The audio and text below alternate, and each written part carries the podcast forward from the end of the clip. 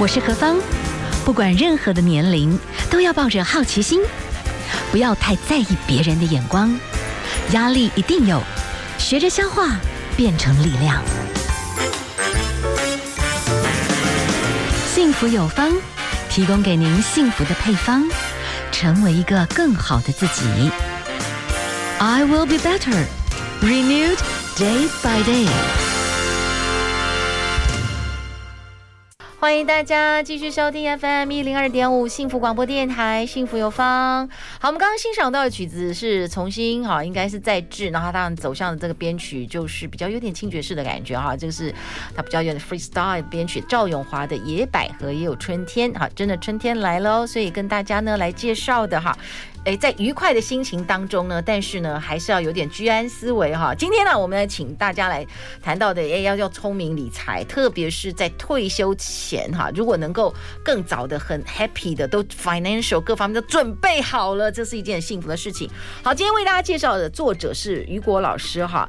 好，聪明的 ETF 投资法哈，我们的老师您好。哎，主持人好，各位听众朋友，大家好。好，请你跟我们来分享一下哈，在这本书籍里面，其实我们就跳着哈，当然你鼓励大家四十岁开始存退休金不嫌晚，就鼓励大家，当然越早越好啦，有这个概念。你其中你用了一个 fire，f i r e，其实是几个字的缩写。但这个 fire 有一个很强烈的一个感觉，就像你的书的这个封面哦，这个是不容小觑的，到就是这个事情很重要，其实你不能去逃避它。嗯、fire 的意思是什么？一定有 financial 是不是？对，没错。基本上用中文来解释，它就是说你可以早点达到你的财务自由。嗯、我们不用一定要工作到六十六十五岁，达到法定退休年龄的时候才退休。嗯、如果我可以在四五十岁就呃累积到足够的资产，可以让我的生活收入不再靠工作当做主要来源的话，那我就可以提早去做我自己想要做的事情，不再被工作绑住。我有一个朋友，他们其实就对，算是会理财啦，夫妻都会理财。然后后来他们大概在四十五岁就退休，然后他们花了五年的时间去全世界旅游，这样，所以 OK，真的就是财务自由是很棒。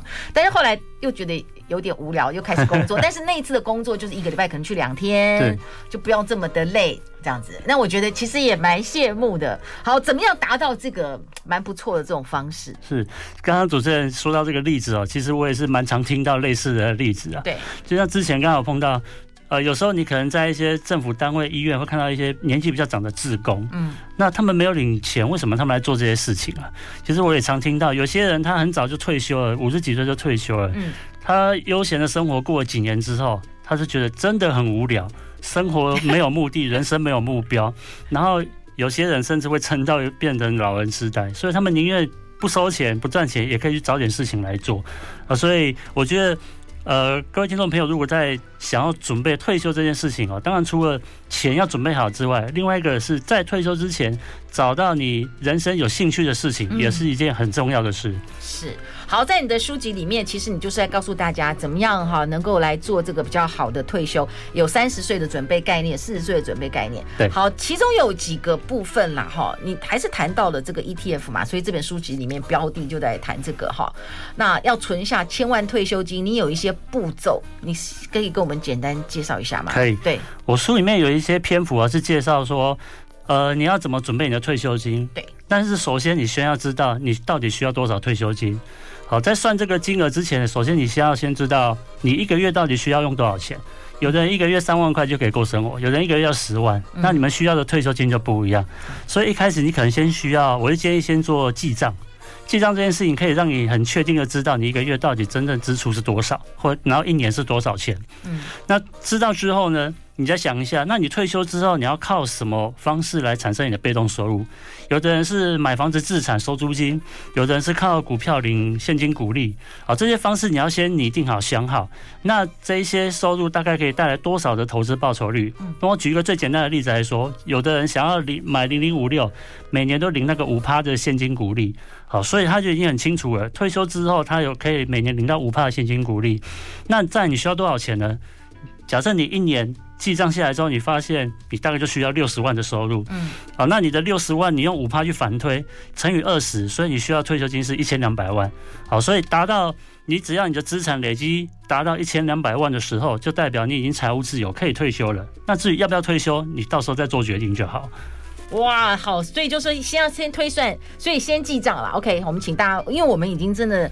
请了不同理财达人，都告诉大家有一件事情，回到现实面，你先真的搞清楚，你现在实际上你到底花了多少钱，然后当然你还要得推算一下，就是以后这个钱你是可以少，还是你不管我就是要这么多，那这个就是很真实，你要怎么存了？对对，一定要记账。OK，好了，那第二件事情就是，哎。你要换算一下，好，如果说你要先有一个本金是多少，那什么样的投资标的将来可以让你就算退休之后还是有一些被动收入？所以刚才有个计算方式，对，对不对？没错。好，那我们先谈到了这个记账哈，那第二个部分呢，就是说就 ETF，你的意思是它是比较可以分散风险？可是我有一些朋友又告诉我说，哎，ETF 也有风险，你觉得是有不同的 ETF？有的比较安全，有的比较不安全，是这个意思吗？其实 ETF 它本身就是股票的一种形式。那我先介绍一下 ETF，主要可以把它分类为两种，嗯，一种叫做指数型 ETF，举比如说零零五零，它是跟着大盘走的，它选了台湾前五十大的市值的个股。嗯，那另外一种叫做主题式 ETF。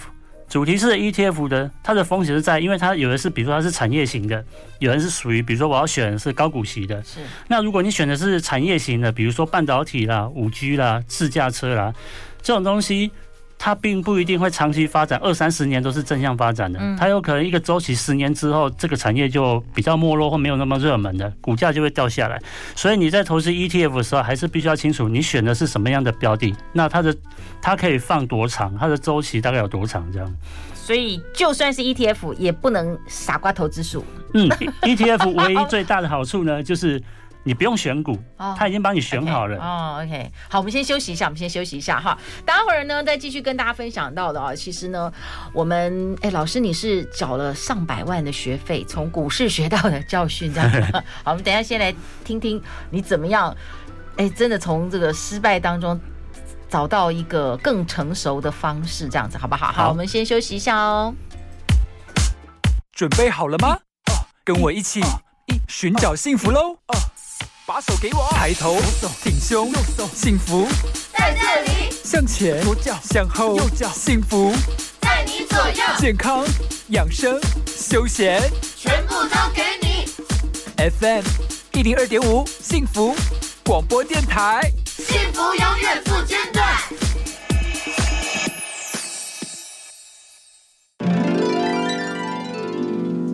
哎呦，美玲啊，你都三个月没来找我了，这阵子跑去哪里了？亲爱的周公，我最近工作压力大，每天晚上翻来覆去，不管怎么样都睡不着。你看，我的黑眼圈越来越深了。哎。那你今天怎么可以来呢？因为我现在有了睡眠小帮手，DOREEN 泰素。肽素含有高蛋白、低脂肪、多种维生素和微量元素的蜂蛹蛋白，其中的矿物质镁具有调节神经细胞和肌肉收缩的功能，同时还可以帮助舒缓情绪、消除疲劳以及提升睡眠品质。夜晚睡得安稳，约会才有精神。现在拨打订购专线零八零零八一一七七七零八零零八一一七七七，让睡眠小帮手 DOREEN 泰素来拯救你的黄金睡眠时间。周公爱你哟！哎，你条白报告，出头家请注意哦，今马做公益出租人，就有三大节税优惠哦。第一，每一间厝每个月上悬一万五千块的免税额度；第二，房屋税税率降到百分之一点二；第三，地价税税率只要千分之二。赶紧加入公益出租人，做伙用好处做好事，请就网搜寻公益出租人专区。以上广告由内政部加内政部营建署提供。好久不见，你好吗？忙碌的生活冲淡了回忆，给彼此一杯咖啡的时间复习吧。我是一组黄义如，就让幸福电台为你传递尘封已久的想念。欢迎大家继续收听我们 FM 一零二点五幸福广播电台，幸福有方。哎，幸福有方，其实确实还要有一些方法准则，所以我们要请专家达人来教我们一下哦。这本书籍《聪明的 ETF 投资法》，我们欢迎所有的朋友们，真的是好好的来让自己预备好，就是财务自由的这个启程哦。Are you ready？我们今天请雨果老师来跟我们谈一谈。雨果老师，你自己本身哈，二零零八年是一个很恐怖的那个被雷打到的一段岁月，所以你当时雷曼兄弟的那个全球的金融风暴，你碰到了。对。当时的状况，讲谈一下好不好？这个时候，其实我是从二零零七年开始进入股市投资啊。嗯，那很不幸，也很幸运的，在零八年就碰到这个金融海啸。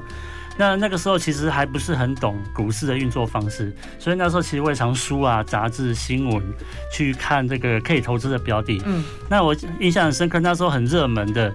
就是什么呃两兆双星，那时候就有什么面板、金那个呃 LED 绿绿能这一些的太阳能。说到绿能，金价西，所以我那时候就买了好几档有 关 LED 跟太阳能的产业。对。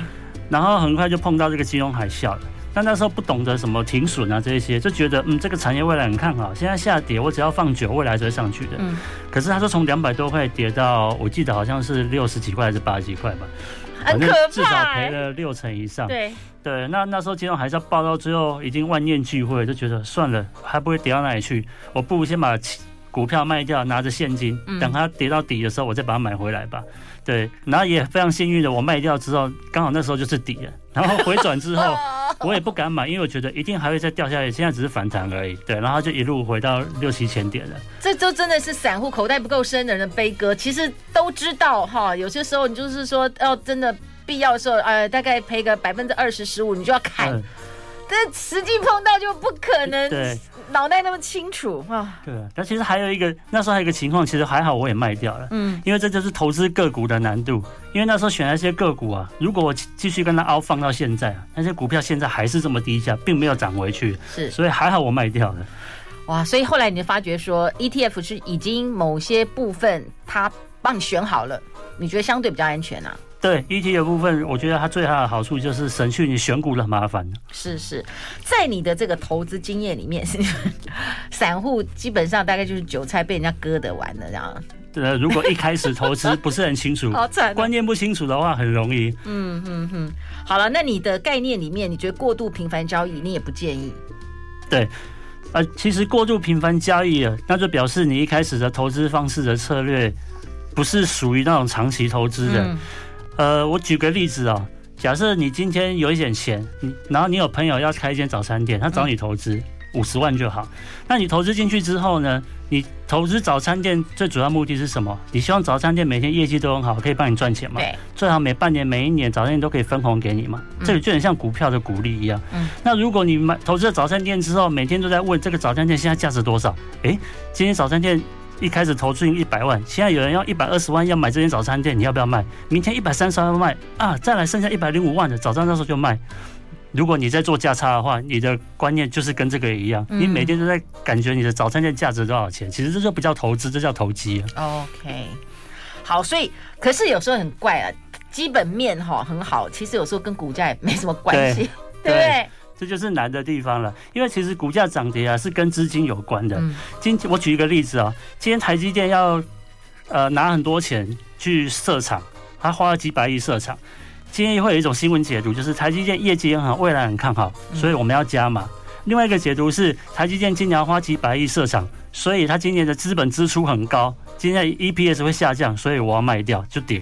那到底台积电会因为这个新闻涨或跌呢？就看相信哪一边投资人比较多，钱比较多，就影响它的股价变动。这个是我们一般人没有办法猜到的。所以就是看大户的主要走哪里就走哪里，看资金往哪里流。今天外资要车子把钱卖掉，对，汇回美国去，你也拿它没辙啊，它就是跌，跟它基本面没有关系。真的好了，那所以但是好了，这样讲着，那投资感觉上。小老百姓其实相当困难，所以才会你真的建议，就是说你又希望能够达到所谓的这个 FIRE，就是 Financial Independence Retire Early，就早一点在退休前早一点财务自由，这个 FIRE 就要被动收入。但所以你觉得，虽然说你们我们现在看到这个别股真的投资是有点难哈。嗯，可是你还是觉得说复利还是很重要，所以 ETF 你你你有没有什么建议他要注意的事项？对，ETF 要注意的事项，我个人是比较建议做指数化的投资。嗯，所谓指数化的投资，就是你也不要去选产业。你也不一定要太在意它的股息股利高不高，是你只要跟着大盘走就好。这个观念跟听众朋友分享一下，很简单。呃，今天大盘指数会上涨，是因为台湾的经济好，对，那所有公司跟着上涨。那你今天如果投资台湾的话，你就是要赌台湾的未来景气会好。那如果你把它变相你去投资全世界的话，我就是赌全世界未来的景气会变好，或是人类的发展会变好。嗯，那你稍微想一下。回想一下你的历史课本，人类从十八世纪的工业革命之后到现在，现在的进步速度是非常的快，对呀，变动也非常的快。那所以其实人类是贪婪的，我们就会想办法要赚更多钱，我要想办法发明更多的东西。那这些呃现象其实都会反映在股票市场上面，每一个上市公司的股的呃董事，他们都希望他们的股价上涨嘛，那他们彼此公司都会竞争嘛，所以在这种良性竞争的情况下，其实这个。股票市场的市值就是会上涨，虽然偶尔会碰到涨太多崩跌的情况发生，可是长期来说，你是可以期待这个股票市场是会上涨的。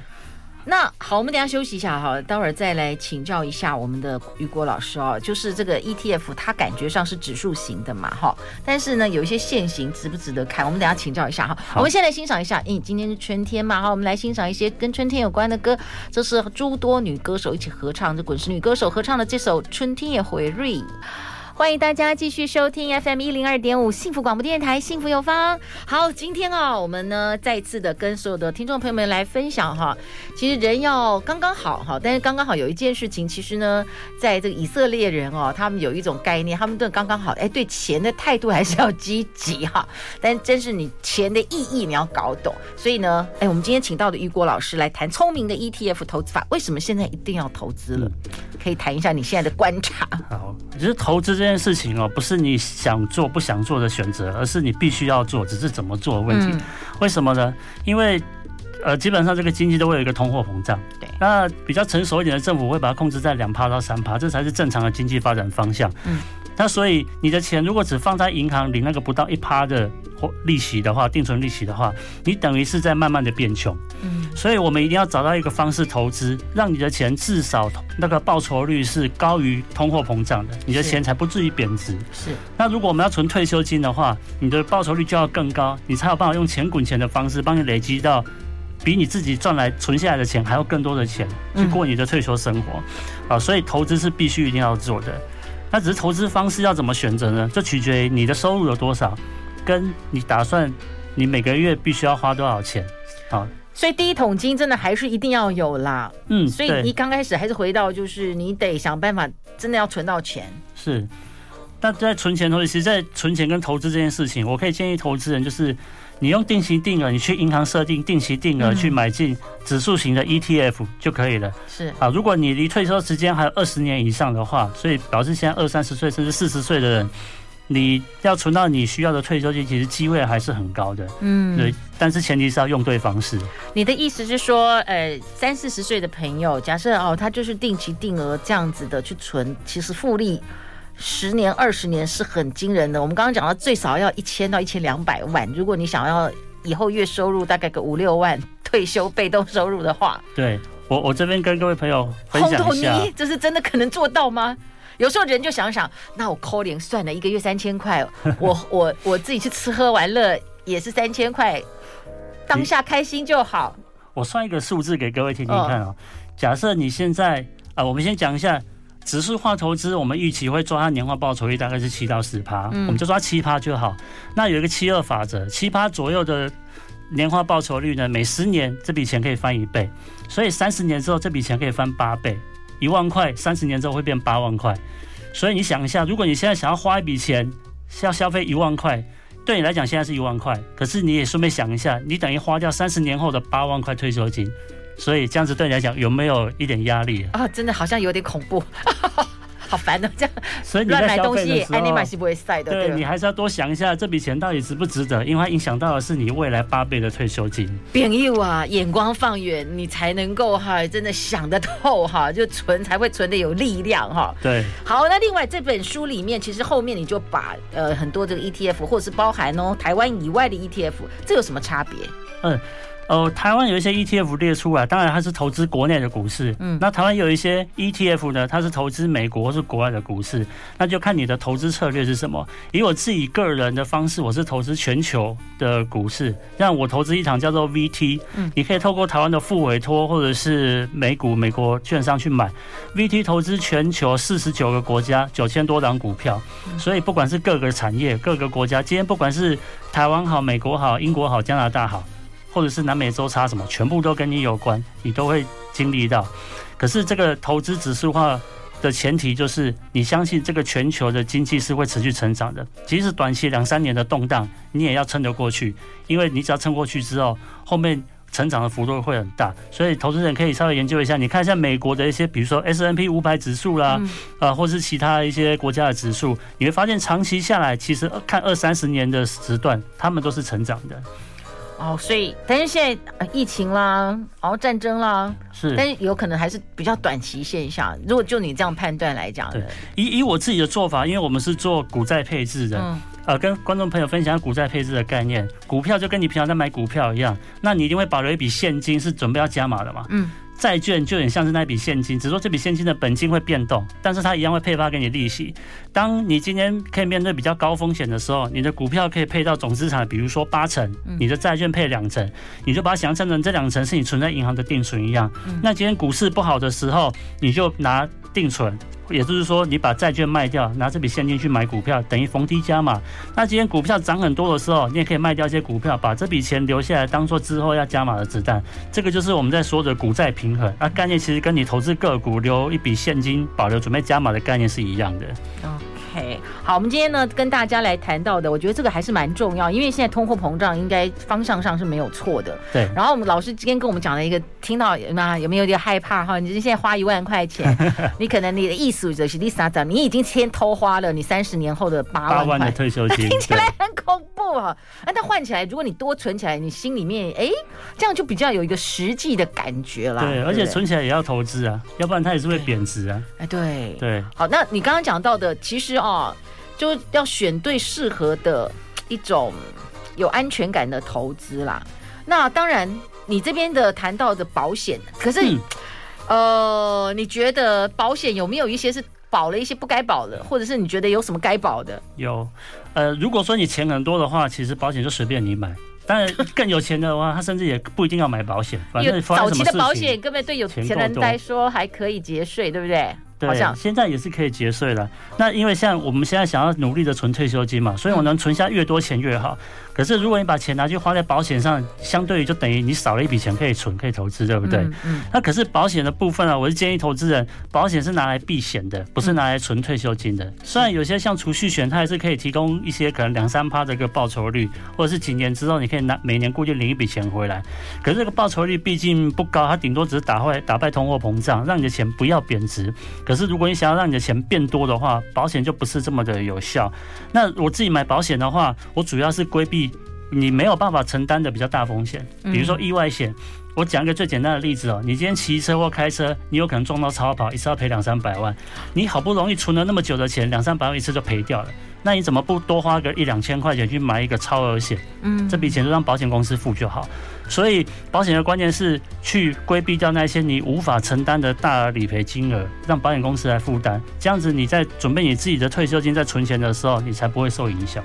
OK，好好，等一下我们休息一下，最后呢再来跟大家讲一下，我们现在朋友呢还是提醒大家，其实现在呢找一个不要感觉太繁琐的方式，但是它真的可以，至少在通货膨胀的状况下是可以适度的保值，而且可能呢也会让你的退休金比较有机会存够了。就除了你自己的这个本业之外，要投资综合加起来，可能比较可以达到财务自由。嗯，对，对吧？好，我们休息一下哦，待会儿呢，最后再继续请教一下我们的这个雨果老师哈，跟我们谈一谈这个相关的 ETF 的聪明投资法哟。好，我们今天哈。幸福有方，当然呢，有一个很重要的配方，就是真的提醒大家要聪明的来适度要投资，因为呢，现在通货膨胀有这个可能性，对不对？哈，那我们现在如果你都不投资的话，你就算放在银行，真的钱就越来越给它渐渐小了。可是呢，说真的，我们已经没有那个本钱被韭菜这样割割一割了，这收割很痛苦。我想刚才哈，我们的雨果老师讲到了，我们曾经都是。啊，有很多哎，都曾经有讲过，他说太阳能啊啥的，哎呀，那个那个梦都写的太开心了哈，就就没有想到瞬间呢，就真的被割韭菜了。好，可是呢，还是不能够这个完全都不。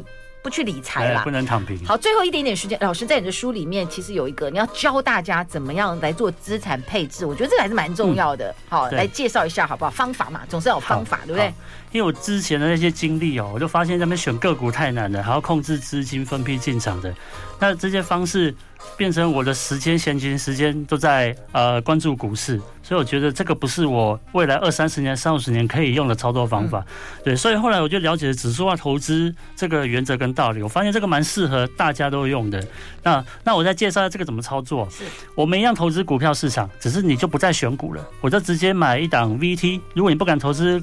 国外的你就买台湾的零零五零，嗯，投资全台湾，或者买 VT 投资全世界的股市。是，那因为它持股是五十档跟九千多档，你不可能去研究，你就是随着让你的钱随着经济这个起伏去波动就好了。反正长期它是会看涨的。好，但在这个投资前提是你是要为了二三十年后的退休金而存的，不是两两三年后，因为两三年后的波动没有人猜得到。以我现在来讲，至少十五年左右，我要大概算一算，就是。我我也喜欢工作，我也不喜欢都没工作。是，但是呢，就觉得你想找一个方式，你一定要想办法开始节约，然后存下来钱。就你觉得刚刚讲到什么零零五零、零零五六，在书籍里面你有介绍一些你觉得比较安全的这个 ETF 方法。你觉得就是，如果是以我们这样真的要存退休金的朋友来讲，嗯，存了钱就给他丢进去，真的可以不用看了吗？连指数我都不要看，不用看，你就买大盘就好了，其他的太复杂你也都不用管，你就买大盘就好。那像我做指数化投资啊，如果我买的是 VT 全球的股票，我还会再买全球的债券，叫做 BNDW，平衡一下就对了。对，债券呢有点像是我刚刚提到的，有点像是你定存。如果你今天债券也不敢买，最简单最简单的方法，你就买台股的零零五零，嗯，加定存，银行定存，一年期定存。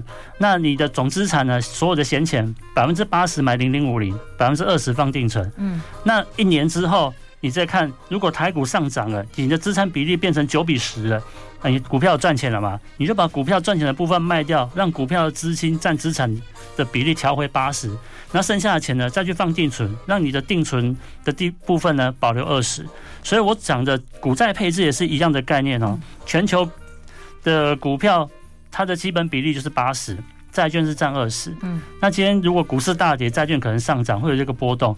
那我下一次要再做调整检查的时候呢，一年之后我再看，哎，我的股票比如说下跌了，剩下百分之六十，债券变四十，嗯，我就卖掉债券的百分之二十的部分，这个现金去加码股票，那你等于是逢低加码股票，那可能过两三年之后股票涨上来了，你的比例就又回来了，就超过了，你就是每年去做这个平衡就好了。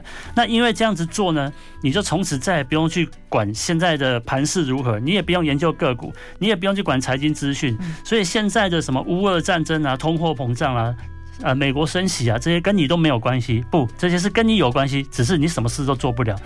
对，你也不需要去做任何事情，你只要让你的资产随着这个呃世界的景气波动去跟着它。涨跌就好了，因为我们就相信的是二三十年之后的长期下来，它可能是会有两三倍的成长的。嗯，所以股票哦，就股票型指数跟债券，它其实是一种相反的这种关系，所以其中。有人跌，但是另外一边平均它就是会涨，所以相对就比较抗风险这样。嗯，有时候它会抵消，当然它不是完全的一涨就一跌，因为这样就没有意义了。嗯，有时候股票涨，债券也会涨，像最近是股票跌，债券也跌，可是没有关系，因为债券的波动比较低。像股票如果涨三趴五趴，债券只会涨跌就是零点五趴，顶多一趴这样子。嗯，然后所以你也不用去担心两个都跌。因为这个笔钱，如果你全部放到股票是跌更多，所以你有一些钱放到债券是跌比较少，其实也是帮你少赔一点。那涨也是一样的道理。嗯哼哼，好了，那我们今天啊跟大家呢来谈到的是聪明的 ETF 投资法号这本书，就给它红彤彤，对不对，吴老师？就你自己的部分啦，哈，你跟我们的朋友们最后哈分享到，就是每一个投资嘛，就是会有输有赔，什么样的心态会最健康？嗯，好。我这个是我在过去赔了十呃赚赔了十年，投资了十年没有获利之后的一个很重要的心得。我自己后来发现，我过去会一直赔钱哦，是因为我的投资没有目的。